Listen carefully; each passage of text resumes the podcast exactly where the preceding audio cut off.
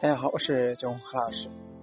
今天呢，听一则土耳其咖啡马可波罗之称的 Jessica，她的自述，讲述她与土耳其咖啡的渊源。常有小伙伴呢问我为什么喜欢土耳其咖啡？那为什么要搞土耳其咖啡分享会呢？那还有朋友呢感叹，Jessica，你简单简直就是土耳其咖啡的马可波罗，你是怎么做到的呢？要回答这些问题呢，就得从我和土耳其咖啡如何结缘开始说起。曼妙香气随着升腾的咖啡泡沫迅速漫溢整个空间，好奇的朋友们呢都随之聚拢在咖啡壶旁边。认真的拍摄咖啡泡沫升腾的全过程，这是呃在一次土耳其咖啡分享会当中的一些场景。那已经是二零二零年的一场会了。那与很多咖啡爱好者一样，在二零一二年初尝单品咖啡之后了，我很快拜读了韩怀宗老师的著作《咖啡学》。秘史、精品豆与烘焙入门，对其中的咖啡宫殿斗宴、欧洲人的经验一节印象深刻。其中呢有一段是这样写的：咖啡呢对土耳其而言呢不单单是饮饮料而已，更是历史的遗产，是生活形态，是结婚仪式，是人生的密码。啊何时该喝，该如何喝，都有一套因循。规矩，造次不得。而土耳其咖啡对于土耳其人而言呢，是多余的赘词。在他们的认知里边呢，世界各宗派咖啡皆发基于土耳其，咖啡呢也是土耳其文化的一部分，所以咖啡就等于土耳其咖啡。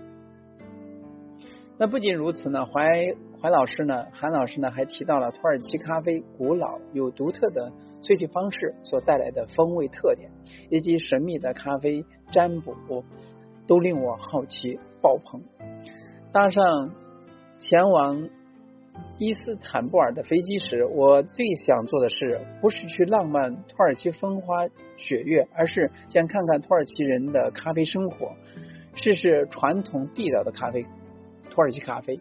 那话又又。说回来了，那中国的 Jessica 又是怎样成为土耳其咖啡的马可波罗呢？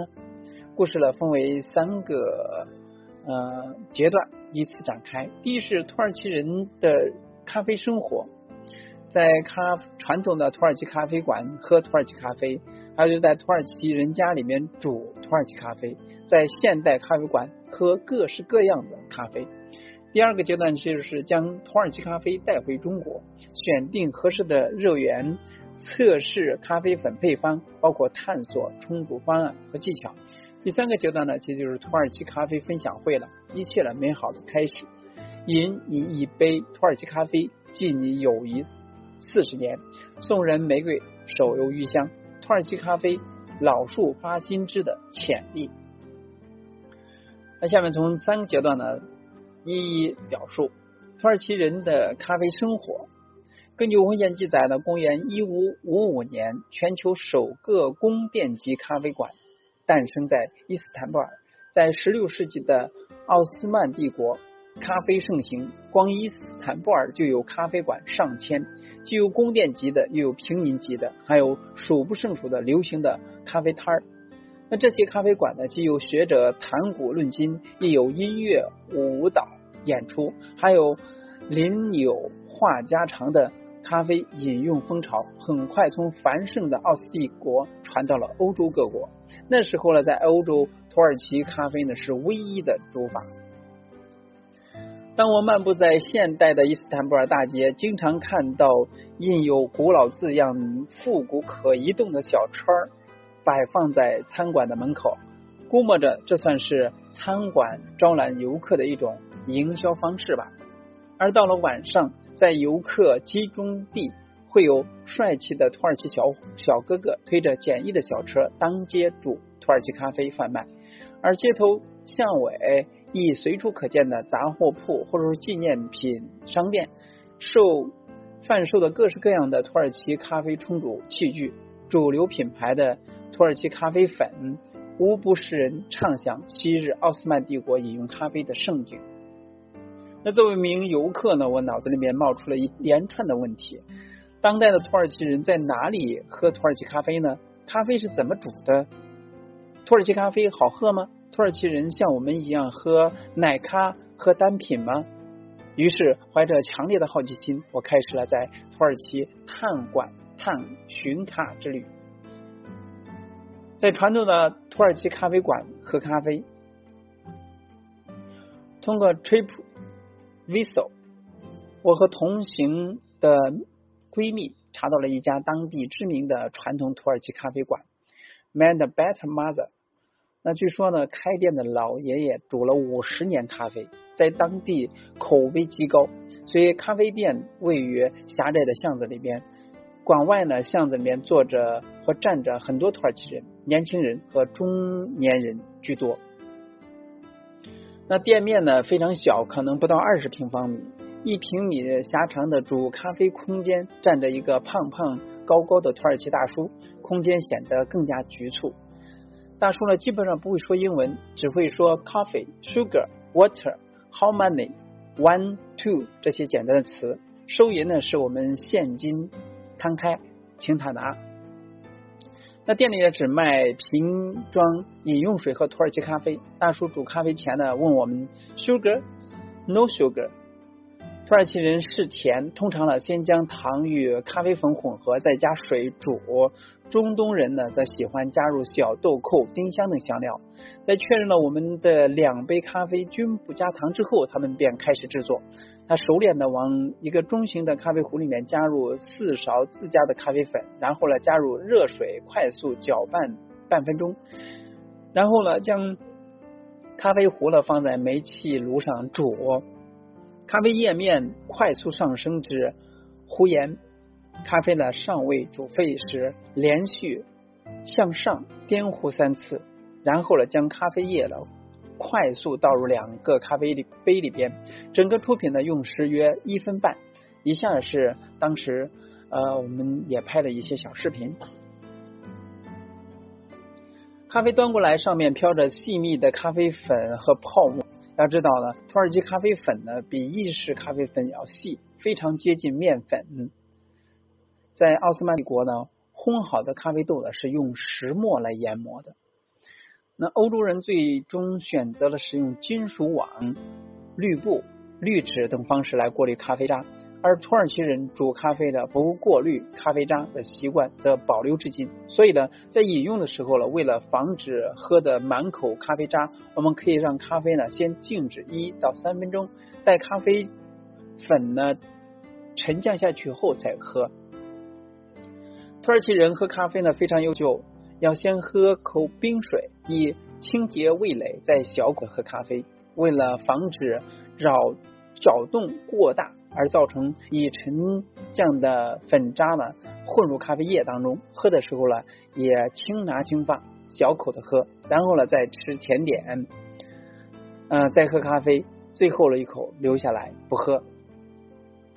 温度降下来以后呢，咖啡渣呢就像淤泥一样凝固在杯。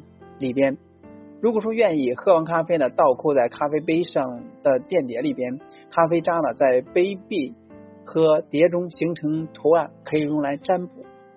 咖啡渣占卜已经接近于四百年的历史，大部分土耳其女人多少都会一点。还记得那是我们第一次喝土耳其咖啡，本来抱着涉猎体验、祈祷，只是别太难喝就。行的心理，那不曾想，我们完全被杯中的咖啡惊艳到了。咖啡是中度烘焙，而咖啡咖啡渣呢不过滤，丰富的油脂得以完整的保留。咖啡的口感极其醇厚，浓度应该是介于美式咖啡与意式咖啡之间。咖啡的有中等强度的成熟核果的甜香，然后夹杂着。呃，微烤坚果和可可粉的香味儿，喝起来呢，从高温到低温非常平衡。可以感受到微弱且干净明亮的果酸，扎实的果脯般甜感，明显的悠长的可可坚果尾韵。我当时呢暗自猜测，这可能是日晒埃塞豆或者说巴西豆的拼配。于是呢，我们买了店里面自有品牌的土耳其咖啡粉，带上著名的咖啡是百分之百阿拉比卡豆。而闺蜜呢回国之后呢，直接拿电饭煲煮咖啡，欣喜的告诉我咖啡还是很好喝。而土耳其咖啡就是这样再次给我一个大的惊喜。再有就是在土耳其家人人家里边煮咖啡。我们抵达了土耳其中部山区卡巴多西亚格雷敏村民宿酒店之后呢，酒店老板呢接待我们时说的第一句话便是 “coffee or tea”。我选择了咖啡。没过几分钟，他从厨房端出来一杯土耳其咖啡。咖啡好喝的让我颇有些意外，很后悔自己没有跟。嗯，去厨房围观它是怎么煮的。但是基于咖啡的风味呈现呢，可以判断是品质不错的阿拉比卡豆子，而且是呃南美周豆占比较大。那老板呢故作淡然的、略小的得意的说，他用的是土耳其咖啡粉，是超市里很容易买到的。看来了，我们认为好喝的咖啡呢，对于他们来说了，就是日常饮食的一部分而已。离开卡帕多西亚，那么我们来到了土耳其西南部的一个海滨古镇费提耶。那它也是一个非常现代的度假胜地，欧洲游客呢特别多。在这里呢，我们被邀请到了土耳其的朋友，呃 g a s e l 在他家做客。那他们一家人呢，平时喝红茶比较多，喝咖啡较少，但看到我们对厨房里面现代土耳其咖啡厨煮壶有极大的兴趣，那善解人意的呃 g a s e l 妈妈呢，刚退休的小学教师，立即拿出了厨房里面的土耳其咖啡粉，呃和自己三十多年前婚礼上使用并保存至今的咖啡杯，快速的给我们煮了三杯土耳其咖啡，还特意配上巧克力作为甜点。那就坐在。绿意盎然的庭院里面，喝一口冰水，品上一杯土耳其咖啡，再吃一口巧克力，前听格塞尔妈妈和朋友轻声聊着土耳其小学教育体系的问题，看着小女儿呃阿达认真的补习暑期作业，绵密持久的泡沫漂浮在。三十年历史带有幸福寓意的咖啡杯上，那咖啡喝起来干净平衡，口感醇厚，回甘明显，余韵悠长，让我由衷的感谢现代科技的力量。还有就是在现代咖啡馆里面喝各式各样的咖啡，那咖啡呢曾经从奥斯曼帝国传出欧洲。后来走向全世界，而欧美现代咖啡冲煮与饮用方式亦影响着当地的土耳其人。再加上土耳其的欧洲游客众多，现代咖啡连锁店呢蓬勃发展。星巴克在土耳其的门店的数量呢位居欧洲第二。所以在土耳其游行旅行的这个期间呢，我们随性的走进了三个现代的精品咖啡店。每家咖啡馆面对的客群差异很大，但是呢，能够提供丰富冲煮方式，主要出品意式咖啡和各式奶咖，也提供传统的土耳其咖啡，普遍可以用 V 六零和爱乐压出品手冲咖啡，通常有三到四种单品咖啡豆可选，另有甜品供应。在伊斯坦布尔的白友路区。那时尚潮牌、休闲娱乐的聚散地，我们在寻找传统土耳其咖啡馆，呃，Mand Betmaz 的路上，那通过一家精品咖啡馆 Blue Lab，啊，店内装修简洁，光线明亮，玻璃门上印着 Make a Coffee Not Wa 的标语。看到吧台摆着两个干净明亮的虹吸壶，有些小惊喜，立刻点了一杯虹吸。那现在已经不记得具体什么咖啡豆子，出品还不错。虽然虹吸的煮法比较随意，喝了几口了，我便走到吧台跟咖啡师了攀谈，照例的先夸了几句咖啡，之后了说自己在中国修习咖啡师课程，喜欢旅行的时候了，探探咖啡馆。咖啡师听了很高兴，说自己刚入行一年，很喜欢这份工作，欢迎我将来也成为他的同行。飞机巴卡咖啡馆呢，位于码头的旁边，客人主要是外国游客。当时是淡季，客人不多。那时店里面只有一个咖啡师，是一个可爱的大叔。拍照时了，忽然闪现剪刀手。这家店呢，提供咖啡冲煮方式了非常多，至少有六种冲煮器具，可以选择冲泡单品咖啡，并且呢，手绘菜单极其温温暖用心，形象详细的介绍了店里面用不同器具冲煮咖啡的方式。另一家现代的咖啡馆呢，Cassie 咖啡 Roastery，是我们和 g a s e l 一家喝完吃完饭回去的路上经过的。那时候呢，已经接近晚上十点，咖啡馆外呢也十分热闹，一群土耳其人呢在那儿聚会聊天。这家店呢是字迹烘豆，店名了 Cassie，意为山羊，估计了也是援引了咖啡起源的牧羊人传说故事。那印象呢特别深刻的是，吧台旁边矗立着一个木质结构的两米高的水滴壶，正在慢悠悠的滴着咖啡液。本想点一杯手冲，无奈呢当时客人太多，需要二十分钟以上才能够给我制作，我只好作罢，打算呃留待下次再来。不曾想下次经过的时候呢，正值店休，摸了门钉。那土耳其或传统现代咖啡馆一路探寻下来呢，作为一个不折不扣的卡知，那我是满心惊讶和欢喜的。既然有一遇猎奇心和极大的满足，又有行业咖啡行业天下大同的深深认同感，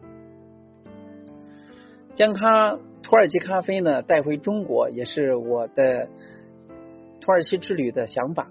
出于对土耳其咖啡和当地手工制品的喜爱，我买了不同类型土耳其咖啡壶和咖啡杯，并带着四套 Gasell 妈妈赠送的八十年代制作的土耳其咖啡杯回国。回国之后，我用酒精灯煮啊 Mad Better 马兹家的这个咖啡粉，请朋友们喝。当然，包括咖啡师卡友，还有平常不怎么喝咖啡的人喝。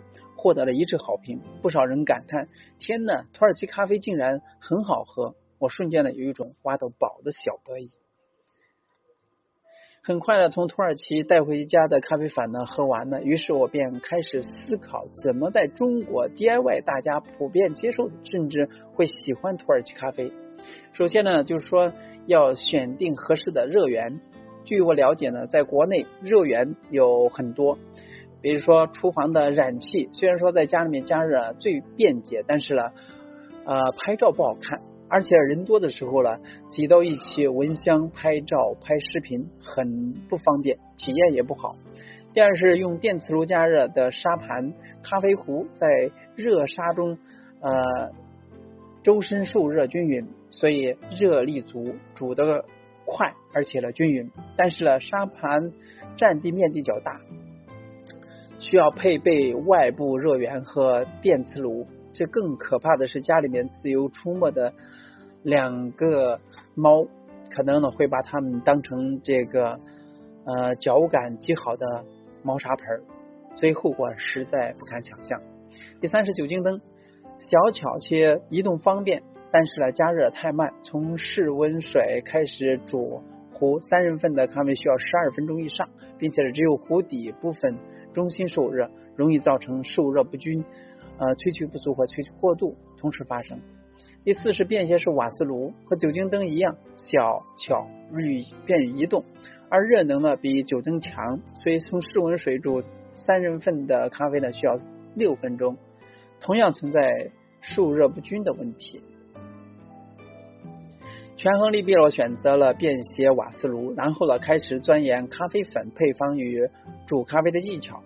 首先呢，保留土耳其咖啡烘焙度和烘焙以及研磨度机器，选用市面上容易购买的精品咖啡豆进行拼配。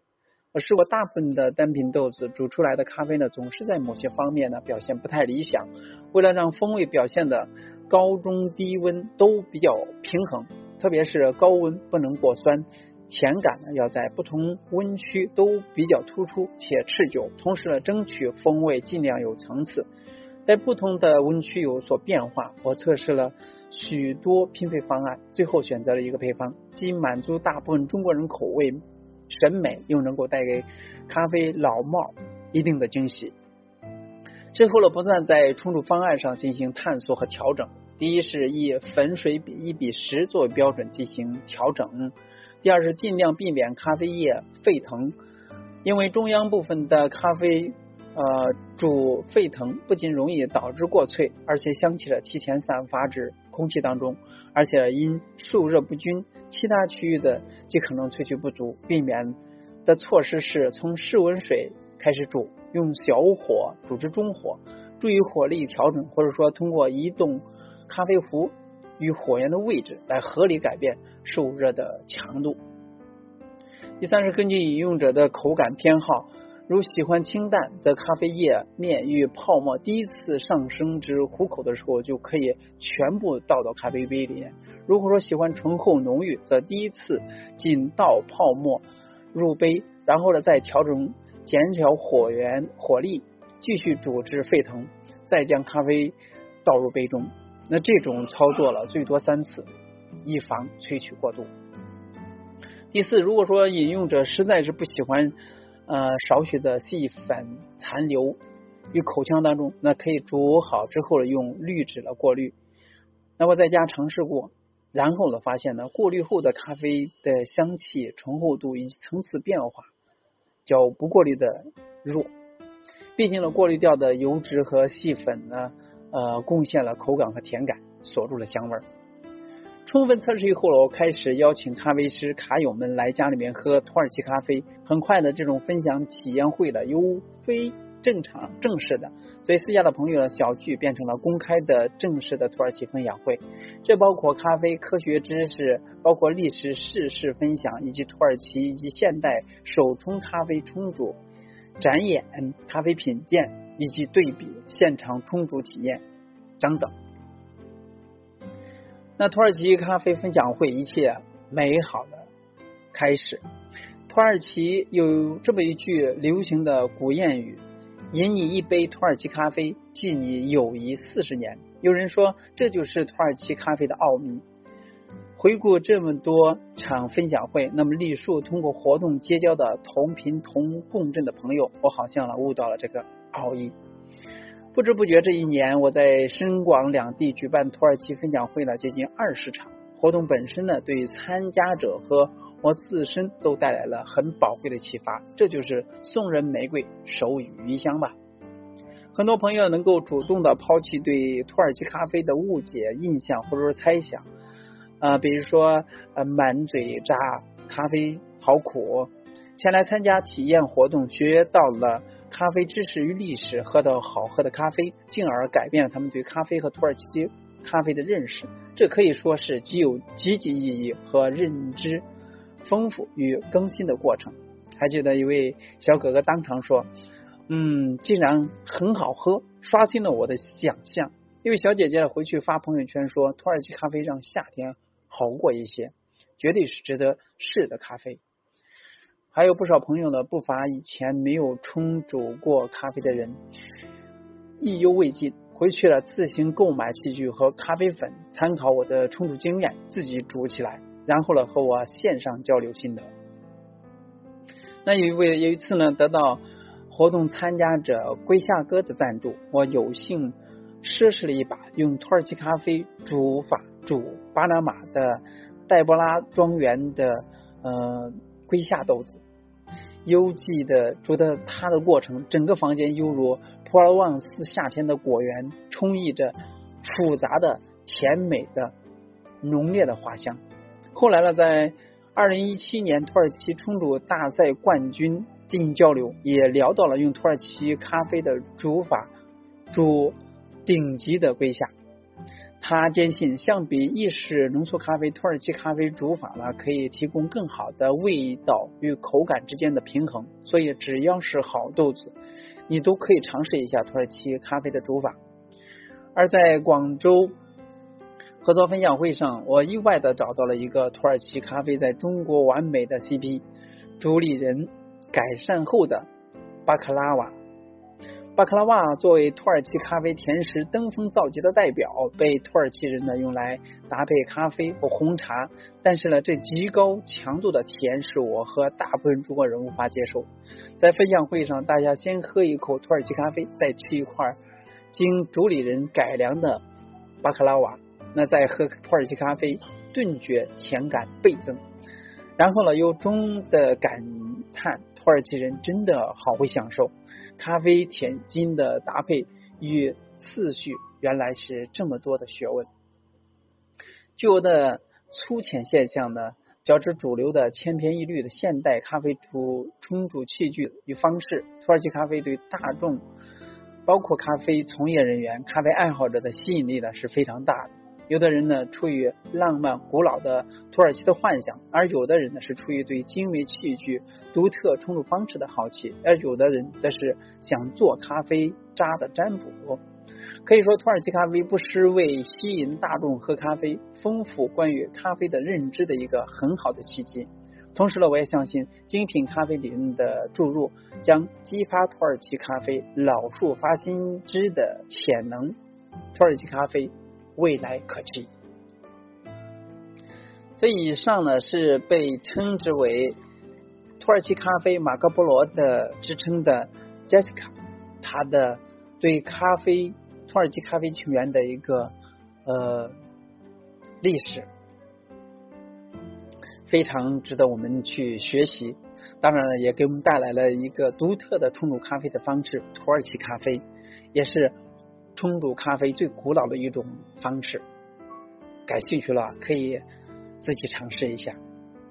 过程并不是很复杂，但是呢，其中的奥秘呢也是值得寻味的。通过以上呢，希望给大家有所裨益。今天呢就到这里，咱们下次再见。